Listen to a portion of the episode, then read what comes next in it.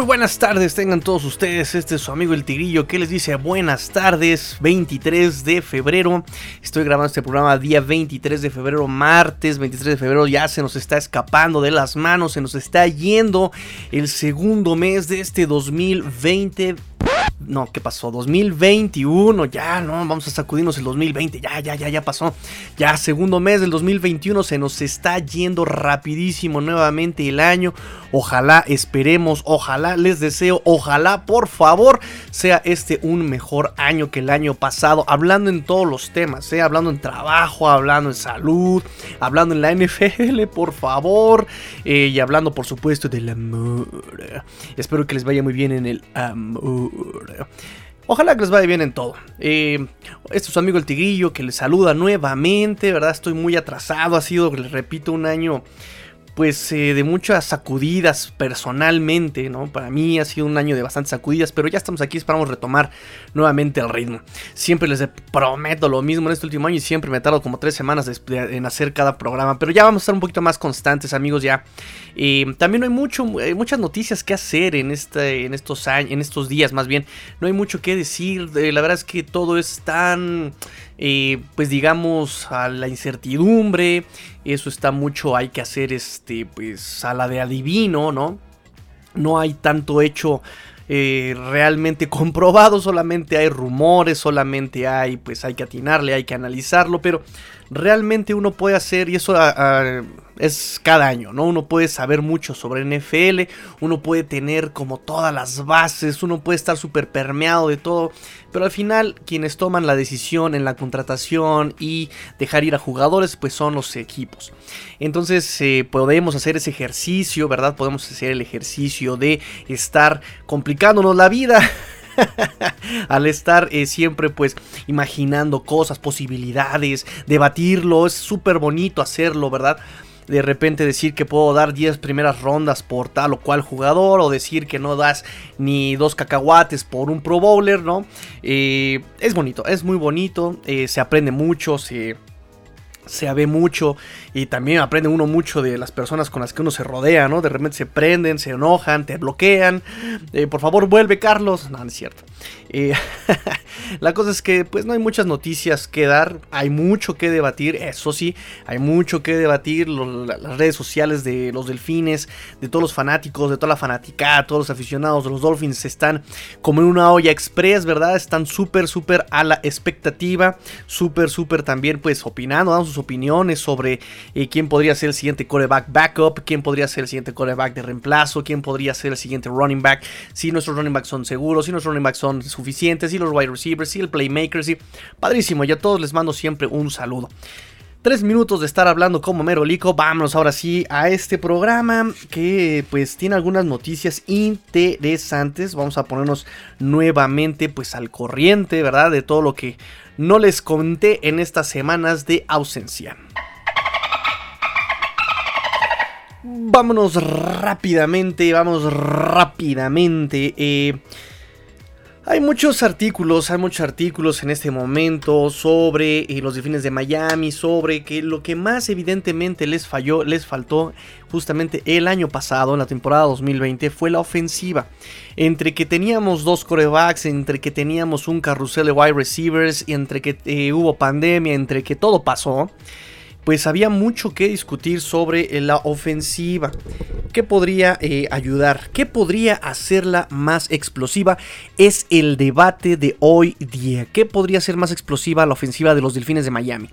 Muchos opinan que eh, lo que más podría ser necesario en esta ofensiva es la presencia de playmakers, ¿no? O sea, este, a los que no saben qué es un playmaker, ¿no? Cotidianamente, vulgarmente, le decían así en inglés, porque puede hacer jugadas, ¿no? Que eh, puede eh, jalar un poquito más de yardas después de la jugada, porque puede ser una jugada rota y el rescate la jugada. Este tipo de jugadores que cuando tocan la pelota hacen una jugada muy buena, obviamente en favor del el equipo. Entonces, em, obviamente la ofensiva, ¿qué haría falta? Obviamente algo más espectacular, algo que sea productivo. Por ejemplo, un wide receiver. Un wide receiver podría ser, está mucho en boca de todos. Eh, este wide receiver, Devonta Smith de Alabama. Devonta Smith, Alabama, ganador del Heisman. ¿Realmente ustedes creen que podría ser este jugador la solución para los Miami Dolphins? Efectivamente, el año pasado nos faltaron wide receivers, ¿no? Teníamos a Preston Williams que se lesionó por ahí un festejo misterioso de este Christian Wilkins. Dicen que él se le trepó, se le aventó, se le subió a la espalda en ese brinco de festejo y que a partir de ahí él empezó a coger. No sabemos, no sabemos. Nada se ha dicho a través de la lesión. Este Brian Flores ha sido siempre muy hermético con respecto a las lesiones de sus jugadores. Pero bueno, Preston Williams eh, segunda temporada en la NFL, segunda que no completa por lesión definitivamente. Eso para mí pues no me convence. No jamás me convenció su técnica para empezar, ¿no? Ese brinquito antes de cachar las pelotas. ¡Ay, cómo me fastidia, cómo me molesta! Y pues la durabilidad es algo bien importante, ¿no? Igual este Devante Parker, Devante Parker, mm, igual, nos regaló solamente la temporada 2019 esa temporada en la que terminó completamente sano, la terminó sin lesión, por ahí hubo algunas lesiones, pero no le impidió presentarse a los partidos. Este 2020 vuelve a las andadas, vuelve a, perderse partidos por lesión. Y sí fue muy interesante también el recurso de que estuve jugando con dolor, estuve jugando lesionado.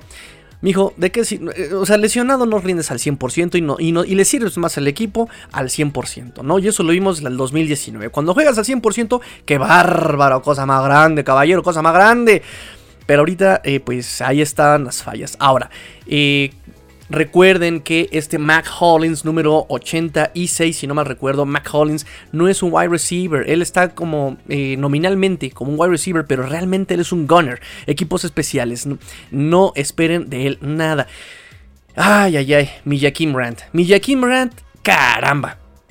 Yo lo defiendo, yo lo defiendo, pero llega un punto en la temporada en que ya es difícil, difícil defenderlo, casi imposible defenderlo, porque eh, tiene una velocidad maravillosa, tiene unos cortes maravillosos, eh, no por nada es, eh, ha sido de los mejores regresadores de patadas con récords NFL, fue el mejor, si no me recuerdo, de los mejores en esta temporada 2020.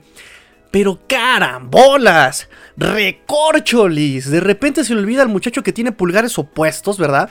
Y entonces cacha como si fuera oso balú, así sin pulgares, y pues se le termina cayendo la pelota de las manos.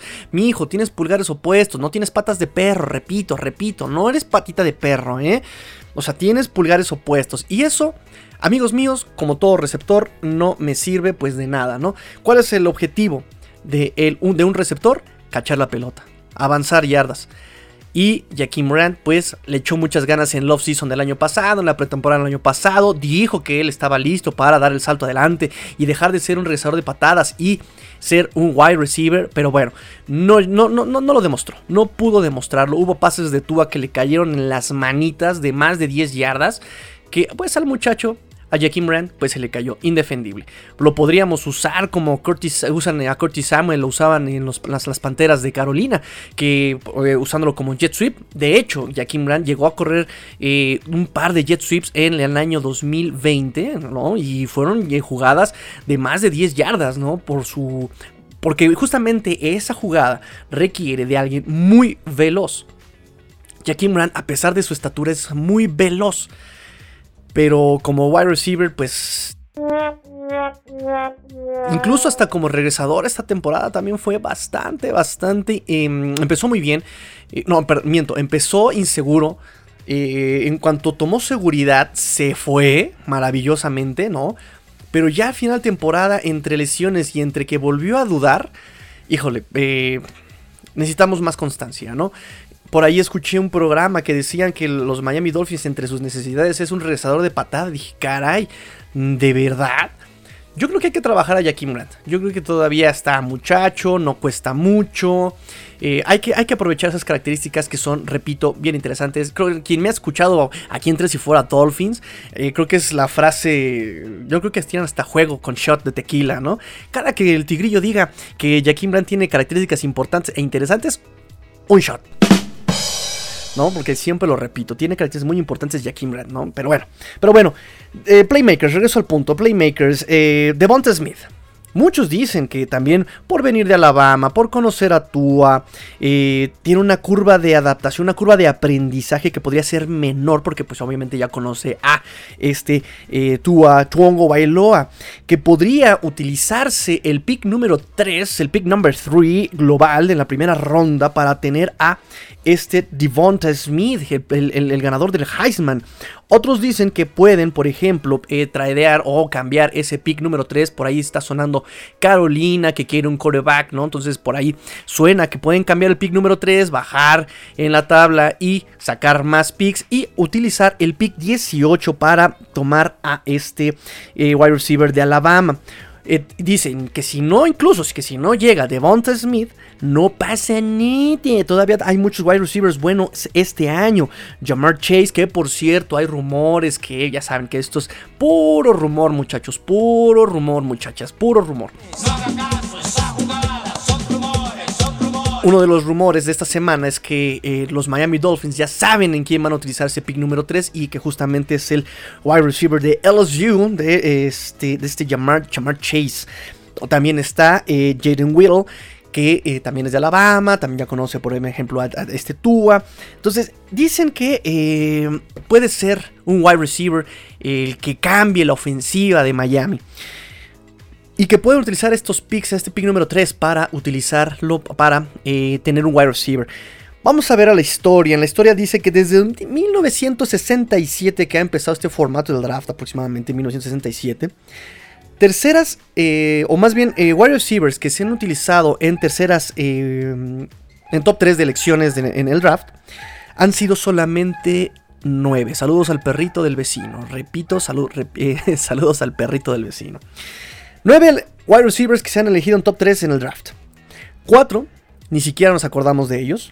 2 han sido... Eh, eh, que por lo menos tuvieron ahí una historia con algún equipo, ¿no? 3, solamente 3 han sido quarterbacks elite. Quarterbacks. wide receivers elite. Wide receivers elite. Incluso con, eh, digamos, eh, calibre de Hall of Famers. me estoy refiriendo obviamente a Andrew Johnson, a Calvin Johnson y a Larry Fitzgerald. ¿sí?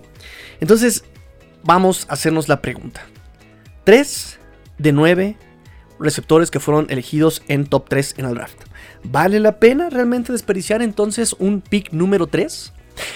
Ojo, amigos, amigas, yo solamente estoy como abogado del diablo. No voy a asegurar nada ni a negar nada. Yo solamente les dejo la pregunta para que me compartan sus opiniones en arroba 3 y fuera dolphins, arroba 3 y fuera dolphins, arroba 3 y fuera dolphins, arroba 3 y fuera dolphins. Y recuerden que aplico la Mark Simpson, se lo repito, se lo repito muchas veces para que se les quede grabado.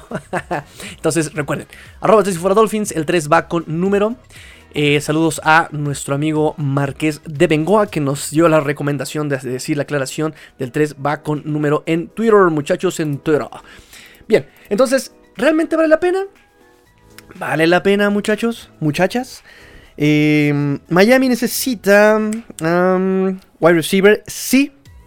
Necesita wide receivers que no se lesionen porque Devante Parker y Preston Williams pues son incluso eh, wide receivers que alargan el campo que son veloces, que tienen seguridad en las manos, pero eh, necesitan cierta separación, cierto tiempo, necesitan ciertas condiciones para que puedan funcionar bien estos wide receivers. Además, como repito, no duran, o sea, juegan incompletas las temporadas. Entonces, bueno, necesitan también, este, entonces necesitamos un wide receiver que pueda generar separación para ayudar obviamente a su quarterback, que va en este momento, hasta ahora, es Tua Bailoa y que pueda además desarrollarse en cualquier lugar del campo. Repito, Preston Williams y este Devante Parker alargan el campo, ¿sí? Zona profunda, maravilla, chulada, chulada, chulada. Pero necesitamos un, por ejemplo, también que sea eh, un wide receiver que se desempeñe en la zona corta del campo, que se desempeñe en la zona media del campo, que se desempeñe tras linebackers, que se desempeñe en pases hitch, por ejemplo, pases pantalla. Necesitamos este tipo de wide receivers. Entonces, eh, tenemos em, un, necesitamos un wide receiver así. Pero, pero, pero, pero aquí viene el pero de escoger un wide receiver. La línea ofensiva está siendo suficiente para lo que un wide receiver necesita, para lo que un quarterback necesita. Eh, Esa pregunta también es bien interesante. Ya nos ha demostrado también la historia, el super tazón incluso, ¿no? Eh, que sin línea ofensiva no hay paz. Sin línea ofensivas, así tengas a Patrick Mahomes, así tengas a Tarek Hill, así tengas a Travis Kelsey. Si no tienes línea ofensiva, no hay probabilidades de que puedas que tu juego pueda avanzar. ¿Correcto? Correcto. Rápidamente vamos a hacer un. Ya dije más o menos cuáles son los receivers que están disponibles en este draft, que es este Devonta Smith, que es justamente Jamar Chase, Jaden Whittle, eh, Waddle, Whittle. les voy a investigar esa, esa pronunciación. Eh, pero bueno, en la agencia libre, eh, como wide receiver, también posiblemente suena el nombre de Allen Robinson de Chicago, eh, Juju Smith Schuster de Pittsburgh, que a mí tampoco no, no, no, no me agrada tanto Juju. T.Y. Hilton de los Colts, que también por ahí se habla de que lo vayan a soltar. Em, y, y, por ejemplo, Chris Godwin también suena. Eh, también este Marvin Jones, eh, me parece, Goladay, me parece, ahí es uno de Detroit. Bueno, eh, estos son los que tengo ahorita. Voy a hacer un programa más adelante analizando estos wide receivers en agencia libre para Miami. También recuerden que en el canal de Tres y Fuera de YouTube, Tres y Fuera NFL, están subiendo videos de los 5 mejores en agencia libre de cada posición. Ya está, me parece, quarterback, ya está defensive end, ya está línea ofensiva. Entonces ahí chequenle, échenle un ojito, una suscribida, como dicen los mis amigos argentinos, de pegarle una suscribida. Y eh, comenta, comenta, che, comenta. entonces, eh, ahí están las posibilidades. Ya pronto haremos un programilla sobre los, la agencia libre por posición para los Miami Dolphins. Ahora, eso por parte de los wide receivers. ¿Qué pasa si hablamos de running backs? Running backs. En 2019, el mejor running back que tuvimos, se acordarán que fue ni más ni menos que este carismático, que este carismático clon de Santa Claus, Ryan Fitzpatrick. Barbón, greña, panza, pumpy, lleva alegría a todos los niños. Ryan Fitzpatrick. Entonces, Ryan Fitzpatrick, número uno en yardas por tierra en el 2019. Obviamente los Miami Dolphins trataron de mejorar esta posición y se trajeron a ni más ni menos que a eh, Matt Breida de San Francisco, un cambio eh, por, eh, me parece, quinta ronda en el draft 2020. Y en agencia libre también a Jordan Howard. Ay, ay, ay. Brida tal vez, tal vez vaya a tocar la agencia libre. Jordan Howard hizo absolutamente cuatro anotaciones por tierra de solamente una yarda. No hizo otra cosa importante en los Dolphins en este año 2020. A mitad de temporada ya le, ya le habíamos dado las gracias. Em, yo le mando un saludo a mi amigo Jerry, Jerry, Jerry, Jerry, donde quiera que estés, amigo Jerry, donde quiera que estés, amigo. Te mando un gran saludo y un gran abrazo. Igual a Uli, Uli, Uli, Ulises, porque los dos me atacaban, me atacaban con todo argumento, con argumento sano. Eh, justamente para criticar la contratación de Jordan Howard. Y yo decía, bueno, es que Jordan Howard está aquí porque tiene un rol específico, es el de corto yardaje, el que se sabe mover entre tackles. Eh, muchachos, les juro, les jurito, les prometo, les juro por lo más valioso que tengo en my life, en mi vida que los argumentos para haber traído a Jordan Howard eran muy buenos. Era eh, eh, un, jugador que tiene muy buenas cualidades extracancha, disciplinado, que se lleva bien con su vestidor. Es un jugador que además eh, corría muy bien entre, entre tackles, entre guardia y centro. tenía muy buen promedio en Chicago. perdón, sí, en Chicago y en Filadelfia tenía muy buen promedio por, por acarreo. O sea, eran muy buenos argumentos. Eh, su promedio de recepción de pases también era muy bueno. Repito, eran argumentos que, pues si uno lo ve, lo compra, no pasa nada. Te venden un Ferrari y dices, me lo llevo. Pero, oh, sorpresa, pues el Ferrari no está hecho para la Ciudad de México, donde está atascado de, de topes, de baches, de, ¿saben? Entonces, por desempeño de él, por eh, dinámica con el equipo, eh, no estoy tan seguro del por qué pues al final él no se sintió cómodo, obviamente el equipo no se sintió cómodo, eh, las palabras que se dan en nuestro, digamos, en la versión oficial sobre su salida de Jordan Howard fue justamente que fue por acuerdo mutuo, pues eh, nos da decir que pues él tampoco estaba cómodo, que él tampoco quería quedarse. Y pues nada, un fracaso Jordan Howard en los Miami Dolphins. Vamos a hacer Miles Gaskin, corredor de segundo año, no lo hizo mal, pero necesitó línea. Y además le cargaron la mano y pues se lesionó. Ojo ahí con la que decíamos de la durabilidad. Um, Sofon Ahmed, un running back que se vino su primer año, su primer año como novato, pero él fue tomado en eh, la agencia libre de los undrafted. Undrafted Free Agent. Ajá. Entonces, em, también de la Universidad de Washington, ¿no? Ex Husky. Eh, uno del. ya me acordé que nuestro amigo Rubén, nuestro amigo Rubén, Rubén, Rubén, Rubén, el doctor Rubén, que le mando también un, maravilloso y ah, grande, grande abrazo siempre escucha el programa y siempre me echa cábula con lo de Miles Gaskin, porque yo criticaba a Miles Gaskin, yo decía que Miles Gaskin no se iba a quedar en el roster de eh, activo de los 53, pues se quedó y no solamente eso, fue titular. Bueno. Em, después nos enteramos que el doctor Rubén le ponía el cuerno a Miles Gaskin con su pollo Sofon Ahmed, porque también viene de la Universidad de Washington. Eh, que no lo hizo mal Sofon Ahmed, Em, repito, yo estuve viendo ahí los juegos, las jugadas. Eh, hubo partidos en los que Sofon Ahmed no pudo brillar, pero repito que fue por eh, más el desempeño de la línea ofensiva que no le abrió ni un hueco. Es más, en el partido contra Raiders, si no mal recuerdo, Raiders o contra Patriots, no, Raiders. En el partido contra Raiders es la misma línea ofensiva de Miami quien termina tacleando a el corredor Sofon Ahmed. O sea, no se vale. No se vale. Uy, pero suerte que a Miles Gaskin le abrían los huecos y pues eh, Miles Gaskin los aprovechaba. Son Ahmed no lo hace mal, pero pues le falta vertical. Es muy explosivo, es muy, muy explosivo.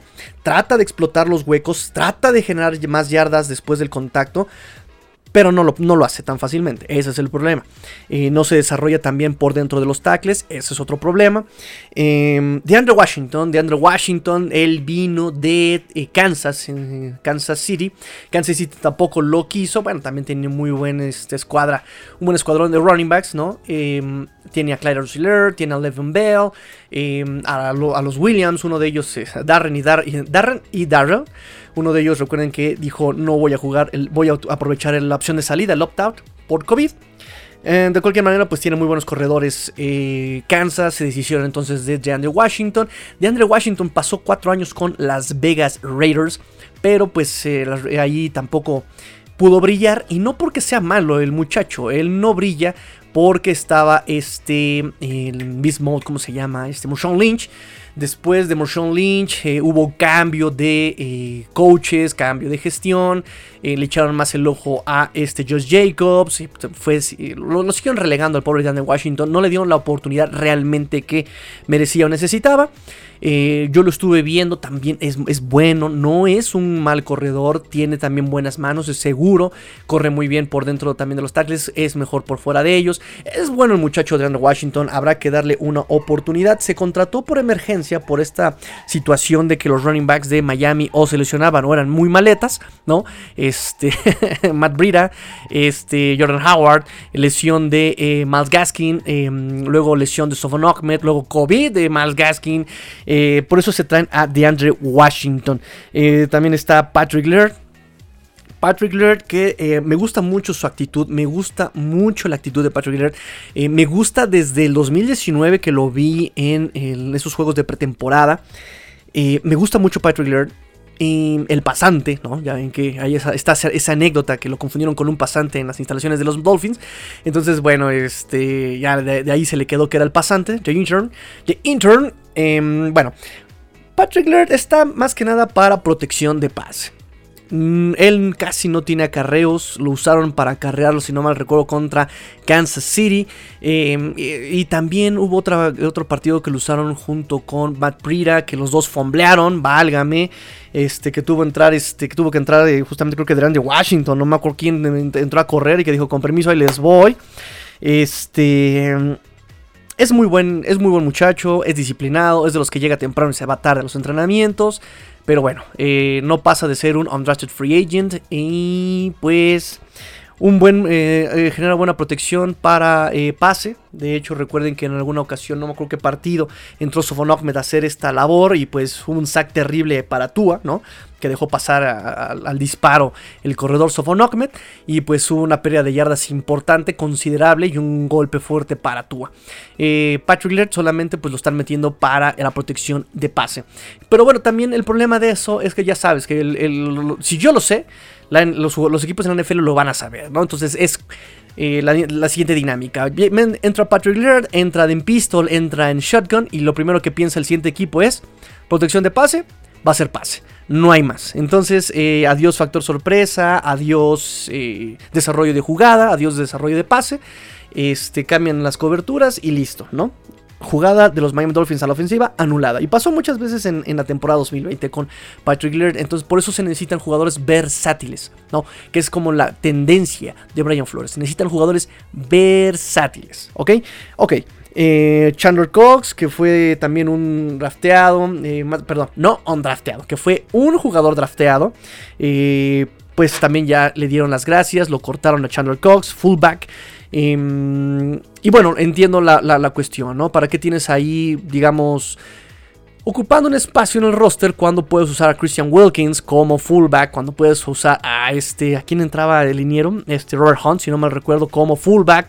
Incluso el mismo Landon Roberts, cuando estaba en Patriotas, incluso en la semana 17 del 2019, él entró como fullback y nos anotó un, así que nos anotó un touchdown, eh, siendo un fullback y obviamente su posición nominal es como linebacker. Entonces, tienes a muchos jugadores versátiles que pueden aplicar esa función de, este, de fullback, ¿no? Del el que abre el bloqueo. No recuerdo si fue Solomon Kinley o fue Robert Hunt el que entró como fullback en, varias jugadas en los Dolphins. Mm, les investigo el dato. Y también, obviamente, pues Christian Wilkins lo hizo en Clemson y lo estaba haciendo también en los Dolphins. Lo vimos también en algunas ocasiones.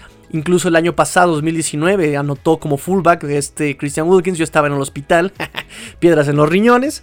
Este, no se los recomiendo, por favor, bájenle a la sal, bájenle a los refrescos.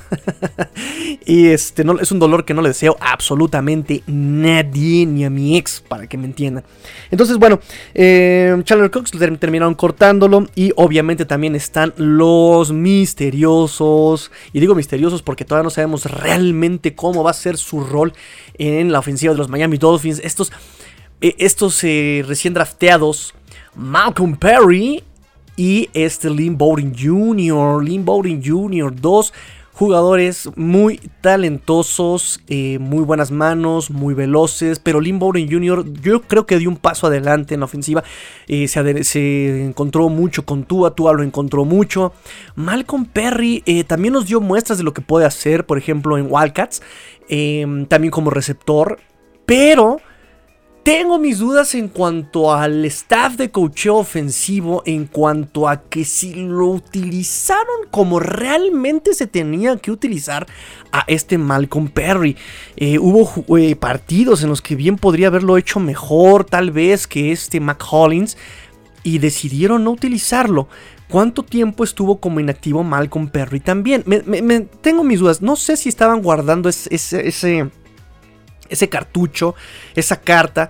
No sé qué tanto se estaban guardando eso para no quemarlo, para no lesionarlo, no lo sé.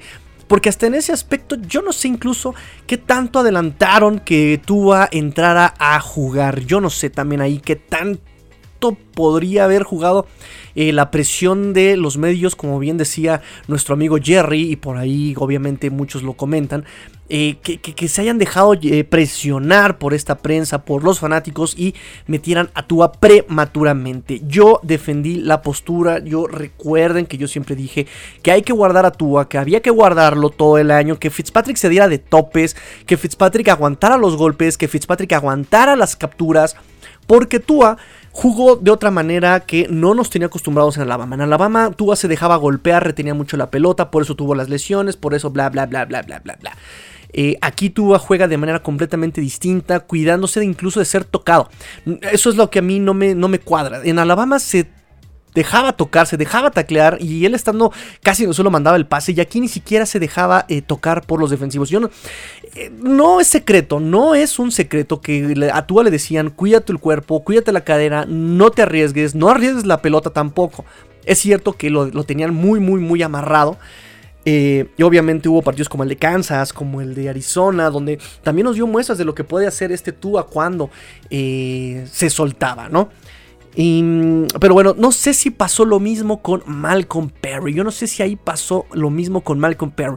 Eh, Lynn Bowden Jr. también es un jugador muy explosivo, súper elusivo. Gana muchas yardas después de que eh, recibe la pelota en la mayor parte de las ocasiones y sabe cómo eh, recibir los golpes, ¿no? Eh, hubo jugadas en las que ganaba yardas y recibía el desquite de los defensivos y, y Bowden Jr. se levantaba como si nada, ¿no?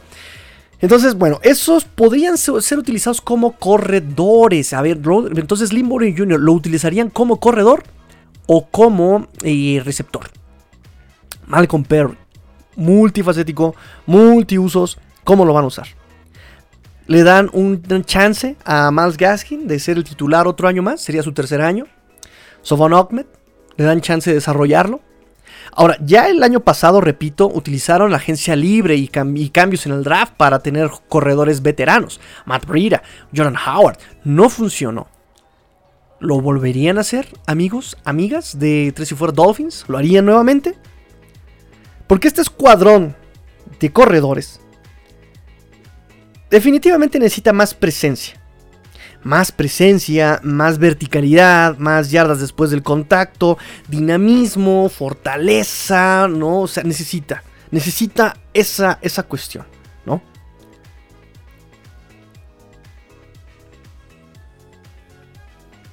Entonces, no sé si por esa cuestión los Dolphins vayan a hacer esa cuestión de haberla, no sé, de no haber sido tan atinados en, en, agencia libre.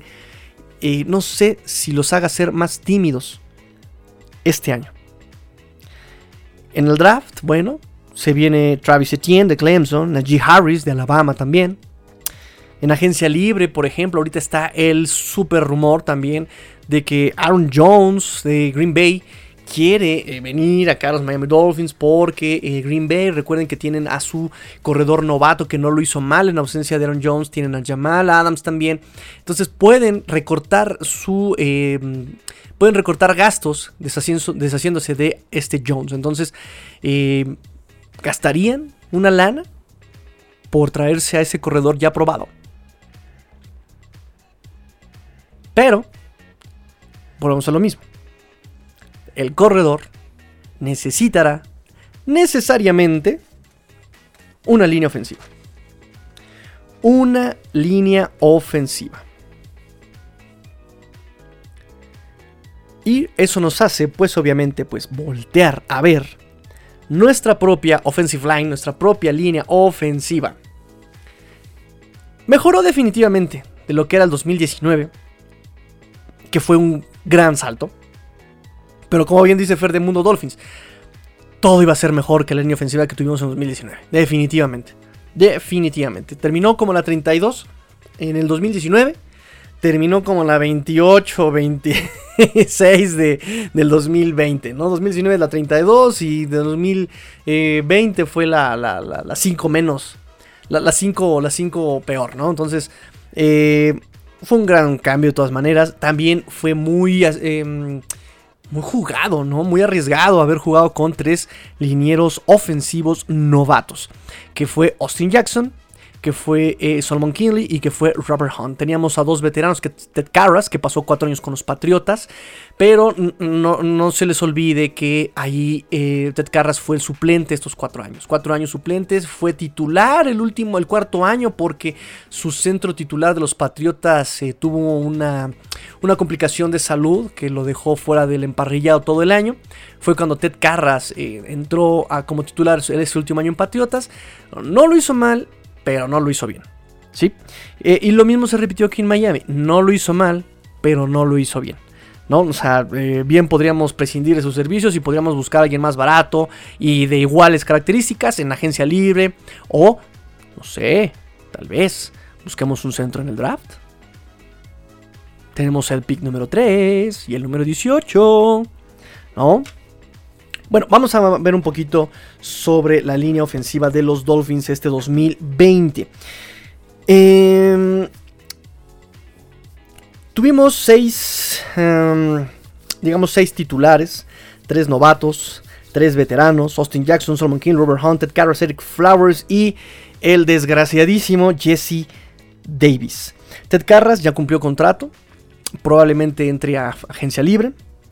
Eh, Ted Carras terminó en una, em, con una calificación de Pro Football Focus, con una calificación de 65.3, terminó en el lugar número 17 de 36 centros en la liga. 36 centros en la liga calificados, él quedó en el número 17, 63.3 en Pro Football Focus. Robert Hunt terminó en el 65, terminó 65.8 de Pro Football Focus calificación, quedó en el 52, 52 de 77, de 77, 77 tackles ofensivos. Eric Flowers terminó con el 65.9 Pro Football Focus, lugar número 31 de 80 guardias ofensivos. Jesse Davis, 62.6 en Pro Football Focus. Lugar 57 de 79 tackles.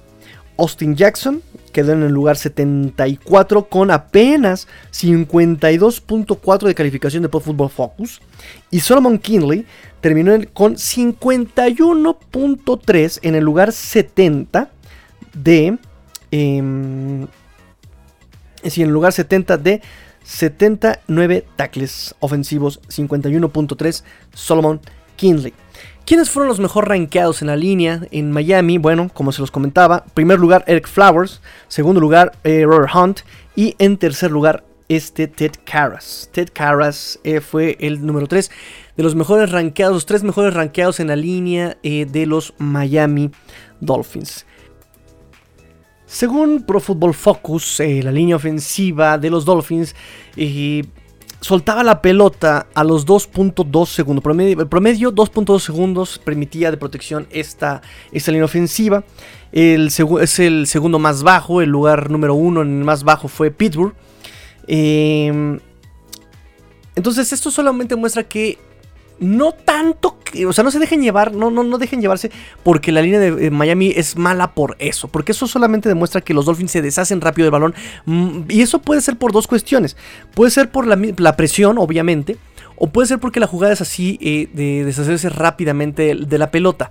Recuerden que Tua eh, es especialista o le encanta deshacerse rápidamente de la pelota. O sea, si ve rápidamente a su primera opción libre, ¡pum! se, la, dispara.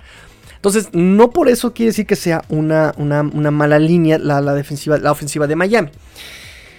Em, acarreando la pelota permitía 3.94 eh, yardas por intento, lugar número 29. Eh, y eso obviamente también explicaría, se puede explicar ahí sí, eh, justamente porque la línea no abre los huecos ¿no? Y obviamente tampoco hay un bloqueo en segundo nivel. Eso es más o menos lo que demuestran estas estadísticas. Entonces, em, ¿qué urge más en eh, la ofensiva de los Dolphins? Y es una pregunta que yo se las dejo a ustedes, amigos y amigas. Em, ¿Necesitamos un playmaker? ¿O necesitamos proteger al playmaker o darle las eh, características para que pueda florecer ese playmaker?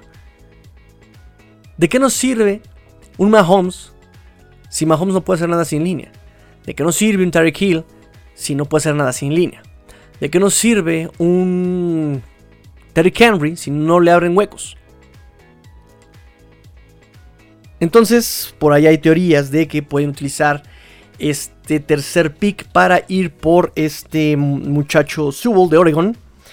Eh, lo podrían poner a jugar como eh, tackle izquierdo ¿no? que es su especialidad, pero después dicen, bueno, ¿para qué quieres un tackle izquierdo? Si lo que queremos es alguien que le cubre el lado ciego a Tua y es el lado derecho, entonces igual lo metes como eh, tackle eh, eh, derecho y a Robert Hunt lo puedes pasar a ser guardia y aquí le lo mandas para la tackle izquierda, ya están haciendo un buen de movimientos los, los amigos aficionados de los Miami Dolphins, entonces, no sé, cambias el, cambias el 3 y, tienes más picks en el draft para buscar más línea.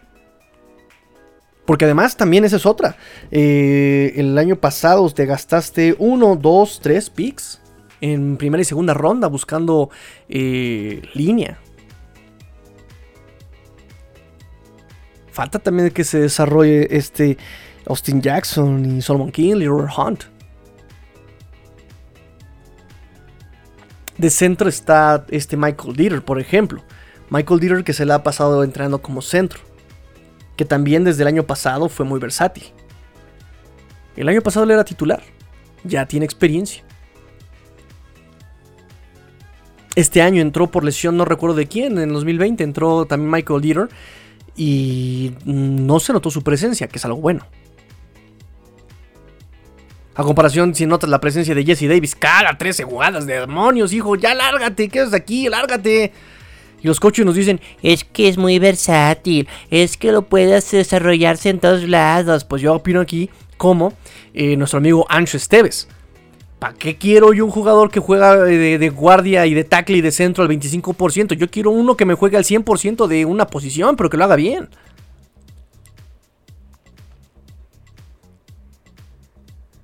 Digo, también entiendo que se necesitan muchas versatilidades, lo, lo dije hace 30 minutos. Se necesitan jugadores versátiles justamente porque no sabes qué lesiones te pueden atacar en la temporada. No sabes qué, ahorita con el problema de COVID, no sabes qué te pueda pasar. Entiendo la cuestión de la eh, versatilidad, pero. Pero. Aquí sí, Jesse Davis. Mm, muy, versátil. Eh, más bien lo siento como Bart Simpson jugando ajedrez con 15 personas a la vez, ¿no? Como que desarrolla todas las posiciones, pero en todas pierde, ¿no? Entonces, bueno. Se los dejo esa, esa reflexión, amigos, amigas de Tres y Fuera Dolphins. Vamos a lo que sigue.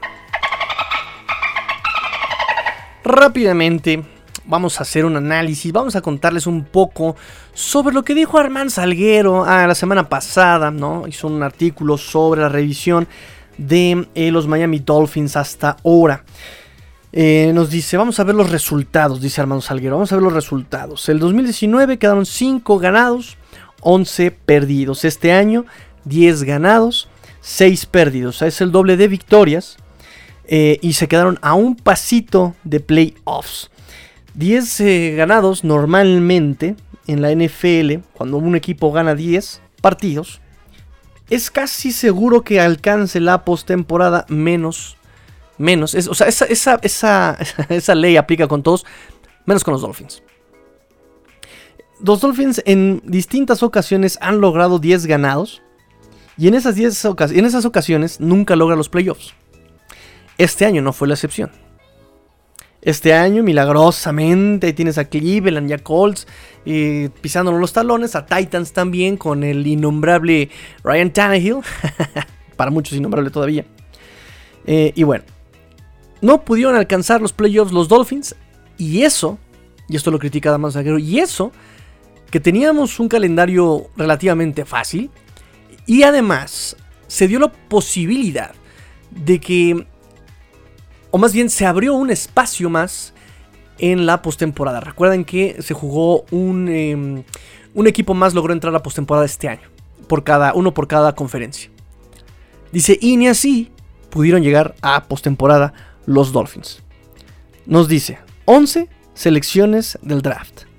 5 en las primeras dos rondas.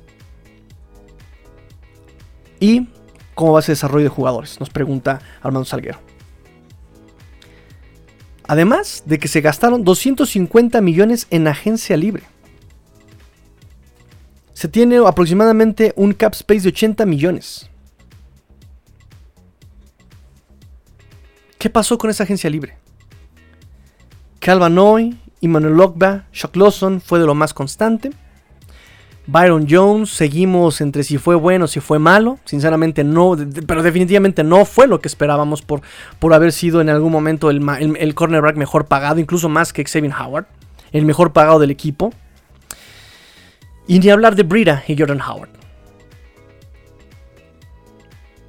Dice, si lo comparamos con Bill Parcells, Jeff Ireland, Tony Sparano y Jimmy Johnson, ellos alcanzaron la postemporada en dos temporadas, en sus primeras dos temporadas. Obviamente cada quien con su respectiva reconstrucción, sea parcial o sea total. Eh, cada uno en su reconstrucción logró la postemporada en, eh, en, su segunda postemporada, por lo menos. Brian Flores ya fue su segunda, su segunda temporada y no lo logró, a pesar de que tenía muy buenos agentes libres, a pesar de que tenía 5 selecciones del draft y a pesar de que se abrió un espacio más en la postemporada. Entonces, ha sido un buen año para los Dolphins. Ha sido un buen head coach para los Dolphins, Brian Flores. Dice, si vemos, por ejemplo, eh, el, talento, los running backs, pues sí están escasos los running backs. ¿no? Contrataste en agencia libre algo que iba a ser tu talento y no te funcionó nada de lo que hiciste en running backs.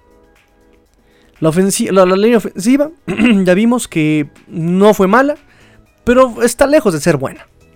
Está cargada de novatos dos veteranos y Jesse Davis simplemente no lo contamos porque eh, según él es veterano pero juega como un chamaco. Y chamaco de prepa, ni siquiera de, de, colegial. Ajá. Wide receivers. Muchos tomaron la opción de salida.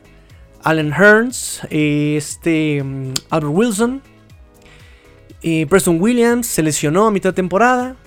este mm, Devante Parker no pudo brillar porque hubo cambio de corebacks. El coreback que tenía, este, bueno, cuando empezó Tua, eh, le tiraba su primera lectura, que era el pase corto. Eh, disparaba antes de lo necesario cuando quería lanzar este largo. No daba tiempo de desarrollo de la jugada. La línea tampoco de repente le daba el tiempo. O sea, qué desmadre. Y el coreback, pues también compartimos dos corebacks, ¿no? Ryan Fitzpatrick, que jamás ha sido considerado como un coreback talentoso. Y tú a Tuongo Bailoa, que pues eh, tuvo una pretemporada de nueve partidos. Entonces, ¿qué podemos decir del talento? ¿Justifica que no haya llegado em, Brian Flores a, postemporada en su segundo año? A pesar de que se abrió un, un espacio más a pesar de haber tenido cinco selecciones de draft en las primeras dos rondas, a pesar de que se gastó tanto dinero en agencia libre. La defensa quedó como la número 6 en puntos permitidos y eso por la paliza que nos dieron al final de, temporada los, eh, los Bills de Buffalo. Top 10 en capturas, número 1 en entregas de balón, y eso que no tenía un pass rush, eh, pues netamente eh, pass rush, me explico. En el tope salarial no hay endeudamiento. Somos de los 10 mejores em, de los espacios salariales en el 2021. En cuanto al cocheo, bajaron los castigos, que eso también habla siempre de la disciplina del coach. El diferencial de puntos en cuanto a 2019 y al 2020 evidentemente mejoró muchísimo. Ya teníamos menos 100 en la primera semana, segunda semana cómo se manejaron también a las divas. Yo creo que también se me hizo correcto cómo manejaron a los jugadores divas. Se me va lejos, se me va lejos, señor Min Fitzpatrick. Usted, Minka, se me va, se me larga. ¿no? Kenny Stills, alguenderas a la casa. Aquí queremos gente profesional, se me larga, ¿no? Eh, y por lo menos, dice Salguero, por lo menos nadie lo grabó metiéndose coca antes de la reunión, ¿verdad? Adam Gates. Entonces, bueno, Adam Gaze en dos temporadas tuvo una marca de 16 ganados, 16 perdidos. Pero tenía un poco más de talento que Brian Flores. Flores en dos temporadas lleva 15 ganados, 17 perdidos, pero tiene menos talento. Aquí, aquí, es la pregunta: ¿tiene menos talento después de que se gastó eh, tanto dinero en agencia libre, después de que tuvo 5 selecciones? ¿Tiene menos talento que, que este Adam Gaze? Y logró 15 ganados, 17 perdidos. Entonces, ¿qué le salvó la chamba, por ejemplo, a Adam Gates? La temporada, evidentemente, de 2016. entonces, ¿se nos hace bueno todavía Brian Flores? Porque mucho del talento de estas 5 rondas y de las 7 rondas se tiene que desarrollar. Se sabía desde que hubo el draft. Se sabía. Que eran jugadores que tenían que mejorar y que tenían que desarrollarse. Que no muchas veces lo dijimos aquí en Si Fuera Dolphins. Ese draft no fue un draft plug and play. ¿No? Como las USBs, que conéctese y úsese. No. Era un draft que tenía que irse desarrollando. Eran jugadores que no habían llegado a su techo de rendimiento, a su techo de talento, a su techo deportivo. Faltaba mucho todavía. Entonces, talento, este segundo año, lo tuvo en agencia libre, a la defensiva. A la ofensiva fue simplemente bajo regular, porque en la línea ofensiva Eric Flowers y Ted Carras lo hicieron bien, no excelente, no mal. Los running backs es otro cuento.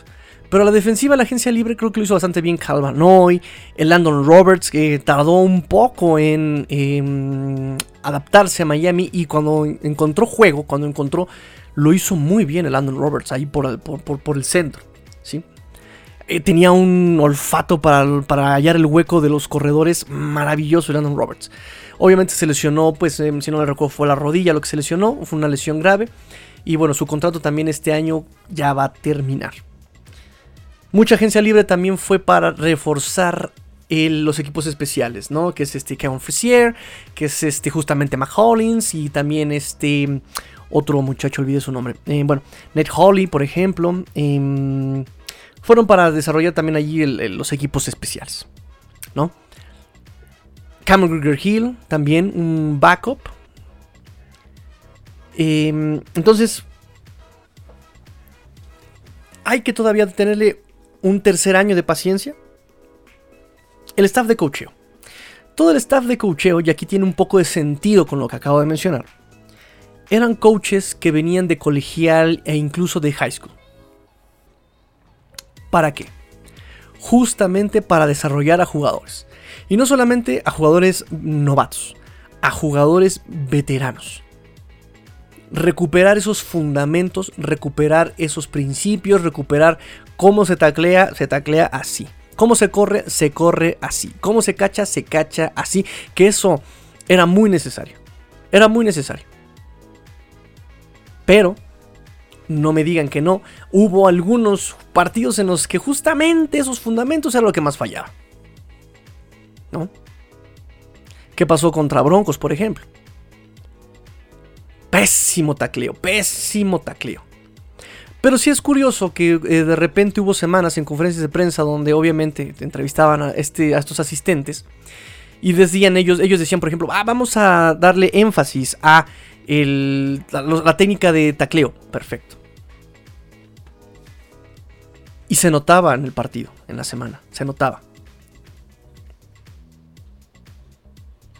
Pero entonces hay que estar acarreando a estos veteranos con la técnica toda la maldita semana? ¿Es una buena selección de jugadores entonces? Ahora también algo bien importante. ¿Cómo podemos juzgar al cocheo cuando los coordinadores ofensivos han cambiado de año con año? El primer año fue Chato Shea, lo recuerdan que fue cambiado que porque sus esquemas eran muy complicados para los novatos y que los novatos no lo entendían y que el próximo año evidentemente pues iban a haber muchos novatos más, o sea, el 2020. Por eso fue cambiado. Y vino Chengeli, que nuevamente este año, por ser tan conservador, lo vuelven a cambiar.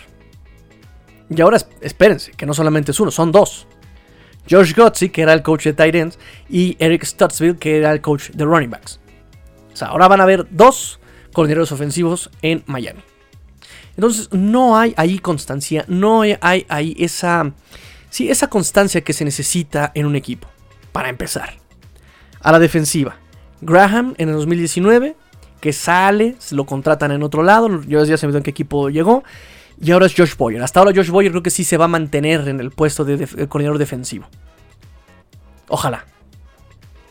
Puse muchas veces de ejemplo puse muchas veces de ejemplo a, este, mm, a, los Bills de Buffalo.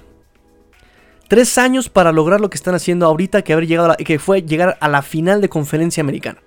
Tres años de construcción. Tres años de desarrollo de este em, Josh Allen. ¿sí?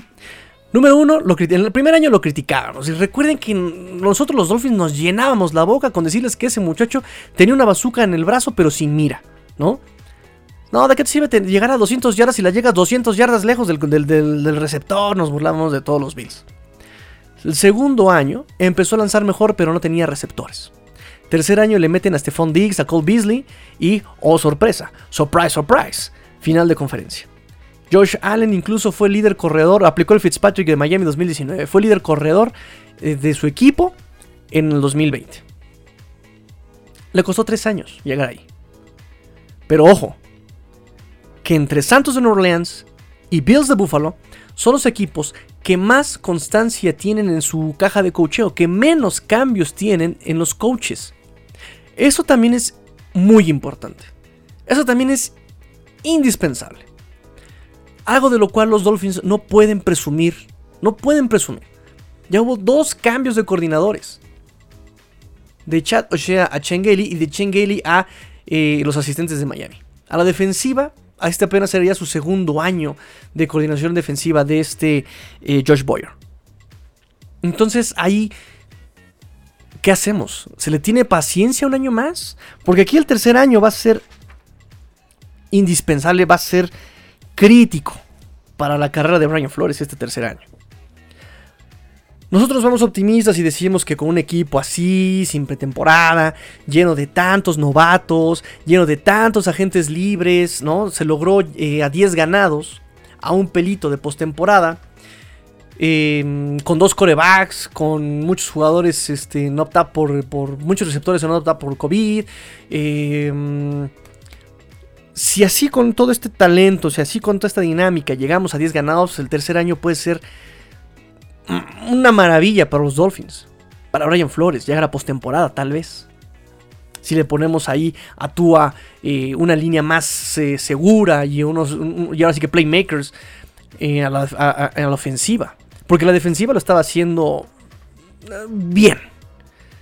Faltaba mucha técnica de tacleo, sí. Mucha táctica en ciertos jugadores, sí. Sí, porque la técnica la tiene Brandon, Brandon, Brandon, Brandon, Jones, mi pollo, Brandon Jones. Maravillosa táctica. Pero la técnica le falló de repente. ¿Qué decir de Baron Jones? Una técnica muy buena, pero le faltaba la táctica. Esa, esa técnica incluso de, persecución de repente era muy deficiente. Nos costó una anotación contra Kansas, nos costó una anotación contra Cincinnati. Y es el mejor pagado, no puedes permitir eso. ¿Cuántas veces no nos corrieron por fuera la defensiva porque no sabían quitarse el bloqueo, no sabían contrabloquear? Dios mío, son profesionales. A mí desde prepa, desde secundaria me dijeron, a ver, cuando te bloquea, tú como defensivo lo puedes jalar, tú como defensivo le puedes pegar aquí, tú como defensivo te puedes quitar el contrabloqueo acá, y puedes girar, y puedes meter el brazo, y puedes, o sea, hay muchas maneras de quitarse el bloqueo.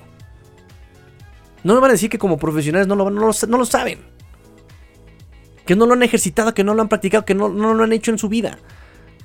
Entonces, ahí sí no se lo podemos permitir a Calvin Noy, que también le costó mucho trabajo el contrabloqueo. A Shaq Lawson, a Immanuel Ogba, a Cameron Cricket Hill, a este. Mm, Jerome Baker. ¿Sí? Entonces, bueno. Todavía tienen. Este sería, digamos, el primer año del coordinador ofensivo en turno, que es un doble coordinador. Josh Gotch y Eric Stutzville el segundo año de coordinación defensiva de Josh Boyer, si no hay cambios. ¿Sería realmente ah, el primer año de Tua? Porque el año pasado lo tuvo a medias y fue más bien como rehabilitación, que como realmente juego para él. Lo cuidaron muchísimo. No lo dejaron eh, que lanzara, que corriera. No lo dejaron que lo tocara eh, los, los defensivos, ¿no? Entonces, ¿será apenas este su primer año para Tua? hay que tenerle un paciencia un año más de reconstrucción. Este Brian Flores tiene, si no mal recuerdo, 5 años. 5 años en su contrato. Ese es el tercero. Le damos un año más de, paciencia. Porque yo estaba también llenándome, atascándome el hocico. De que el tercer año era el chido en Miami. Pero con todas estas cosas que les acabo de comentar, ¿realmente será el tercer año? Aquí lo dejamos, jóvenes ilustres. Em, me quedaron todavía bastantes notitas que decirlo. Mañana se las cuento. Y eh, espero sus comentarios en arroba 3 si fuera Dolphins, arroba 3 si fuera Dolphins, arroba 3 si fuera Dolphins en Twitter. Em, también mando saludos a todos, a todos los que por ahí me estuvieron presionando para, para, hacer programa. Mando saludos a Inche Pablo ahí en Twitter que me mandó mensajito también que no le he contestado. Perdóname amigo, he estado corriendo. Este, mando saludos a Uli, Uli, Uli mando saludos a Marqués de Bengoa. Mando, mando saludos a todos nuestros amigos de, eh, de Che Delfín allá en Argentina. Obviamente la Santísima Trinidad Dolphin en España, a Huguito, a Ancho, a este Fer, que ellos también cuando es off-season se desaparecen, ¿verdad? Ellos comienzan su actividad cuando empieza la temporada. Eh, mando saludos a todas las nenas y nenes que nos escuchan, a este Alfonso Labrot Jr., a esta Anaí, mando saludos a Paz, a Paloma, mando saludos a todos los pequeñitos que nos escuchan, que también se empiezan a instruir en, esta, en, este, bella, en este bello arte del el fútbol americano, en la NFL. Y pues recuerden amigos míos, eh, mando saludos también a. Em, ¿Quién me está haciendo falta? Ah, ya le dije al doctor Rubén, a este Ulises, a, al Capuriel, por supuesto, al Capuriel, a Gonzo de las Islas Canarias, a eh, Said Citro, que también está súper al pendiente en el Twitter de Tres y Fuera Dolphins, a. Eh, che Pablo ya se lo mandé. Bueno, bueno, bueno em, si no mando saludos, recuerden que tengo una memoria teflón, todo se me cae. Em, mando saludos también a la niñita, la niñita que ahorita está trabajando. Niñita, te mando saludos y besos. Muchachos, ahora sí, eh, pórtense mal, cuídense bien, sean el cambio que quieren ver en el mundo. Esto fue tres y fuera Dolphins, porque la NFL termina y los Dolphins tampoco. Fins up. Tigrillo fuera.